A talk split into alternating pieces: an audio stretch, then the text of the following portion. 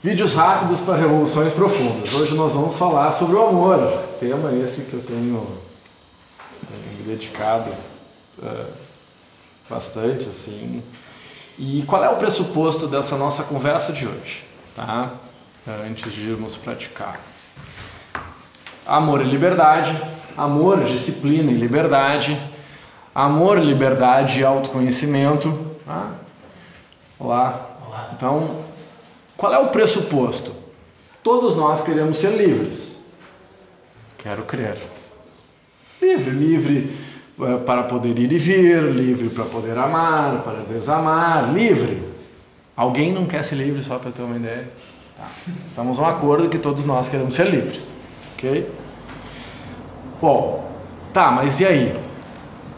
Quanto custa essa liberdade? Pausa dramática para você assimilar a pergunta. Quanto custa a liberdade? Falei ontem na nossa conversa, quanto custa uma vida extraordinária? Custa a vida. Pronto, era isso. Não, tô brincando. uh, Para que eu consiga me libertar dentro, do, dentro do, da nomenclatura que nós eventualmente utilizamos em sânscrito, né? A libertação chama-se Kaivalya, a libertação. Um dos estados de consciência que nós buscamos com essa prática de autoconhecimento que nós fazemos. Mas para que eu consiga essa liberdade desapegada, e desapego não é descuido, lembram disso? Desapegar-se não é descuidar. Quanto mais desapego, mais cuidado eu devo ter. Ah, porque desapego sem cuidado é displicência. E displicência está muito perto da indiferença.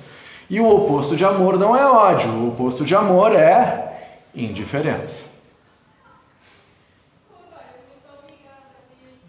Assimila isso.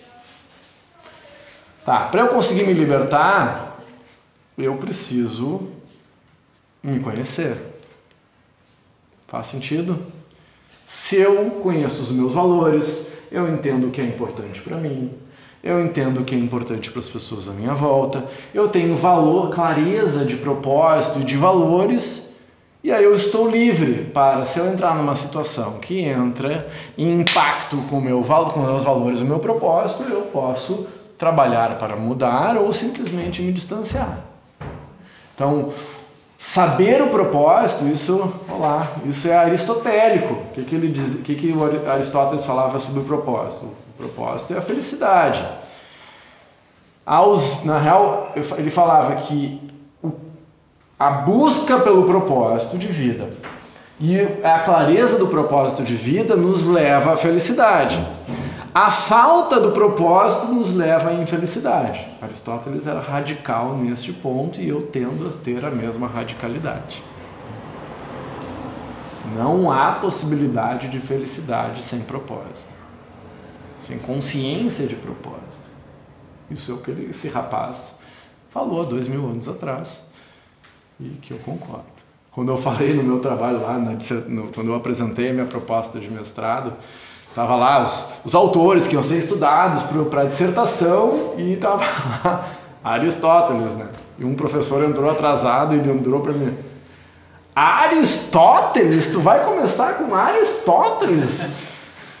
Tu tá, tu tá indo muito atrás, mas como que eu vou falar de liberdade, de amor, de felicidade sem falar desse cara? Eu ia mais para trás, inclusive. Retomamos, recebi esse feedback que tem ajudado. Tu fala muito rápido, fica pirando, mas daí tu retoma o assunto, né? Então vamos retomar. Liberdade, todos queremos ser livres. Para que, se, que sejamos livres, precisamos de autoconhecimento. Estamos aqui no lugar certo, trabalhando autoconhecimento. Tá, mas. E aí, antes do autoconhecimento? Veio o amor.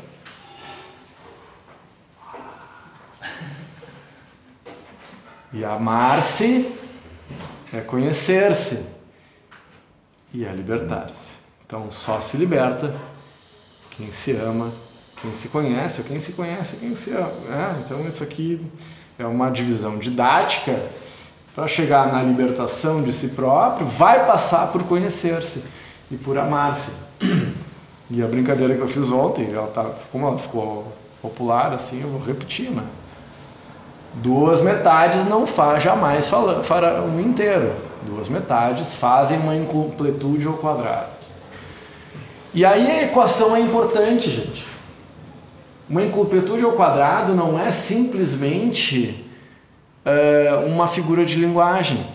Porque quando eu falo ao quadrado, quer dizer que quanto mais incompleto, mais potente, mais, quanto mais incompletude for, ela fica ao quadrado. Então ela vai ficando ao quadrado cada vez mais. E quanto mais eu achar que eu preciso do outro para me completar, mais essa equação vai para o buraco. Então esse ao quadrado é importante, não é uma figura de linguagem. Agora, esse amor ele vai ser possível que se retroalimenta se eu for livre. E para eu ser livre, eu preciso me conhecer. E para me conhecer, eu preciso me reconhecer um ser único e inteiro e absolutamente uh, não é independente, porque independência é morte, apesar do grito do Ipiranga, né, da independência do Brasil, independência ou morte, eu aprendi a duras penas e a muito estudo que independência é morte. Pá, como é que eu junto agora liberdade com. Liberdade não é independência? Agora não entendi mais nada, cara, pirou. Foi ali no Dona Flor, ali no Cascais, e tinha cogumelo. No, tinha cogumelos alucinógenos no risoto. Vai mudar o, o, o slogan da festa. É. ah, então eu vou aqui corrigir, Dom Pedro. Né? Vamos lá. Independência é a morte. Porque ninguém é independente. Ah, a independência, ela causa morte. Se você se desconectar, ah, mas eu vou, ser independente, vou, vou me morar numa ilha. Ok, mas você vai precisar comer, você vai ser dependente da natureza, dos recursos, então não existe independência.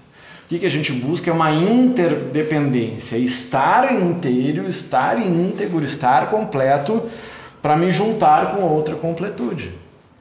E aí eu junto duas integralidades e faço uma completude ao quadrado aí eu vou multiplicar. Então, liberdade não é independência. Liberdade é vestir a normalidade sem deixar que a normalidade entre na pele. É vestir o personagem sem acreditar nele. Ah, que loucura isso, né? Estão aqui porque querem. então, retomando liberdade, autoconhecimento e amor. Então, o ato de buscar a liberdade é um ato de amor. E quanto mais eu amo, mais livre eu devo ser. Porque amor não combina com camisa de força. Pelo menos não o Bhavadia, que é o amor universal, o amor que transborda. A gente foi acostumado e foi educado e foi lavado cerebralmente que amor são algemas. E desculpa lá, só trago verdades. Mas não é assim. Pode ser no âmbito neurótico, né? Freudiano, assim, né? Em que eu escolho as pessoas.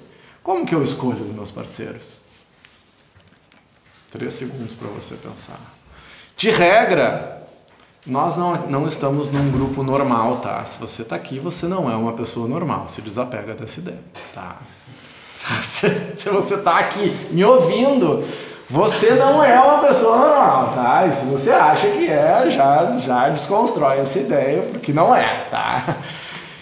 E, bah, gente, quem está assistindo o vídeo, com muito pesar que eu falo hoje, eu vou continuar aqui e se conecta aí, ouve, eu vou continuar falando depois, ó. Cortamos. Quem não ouviu, vou fazer um minuto de silêncio para quem não está aqui hoje, tá bom? Tchauzinho.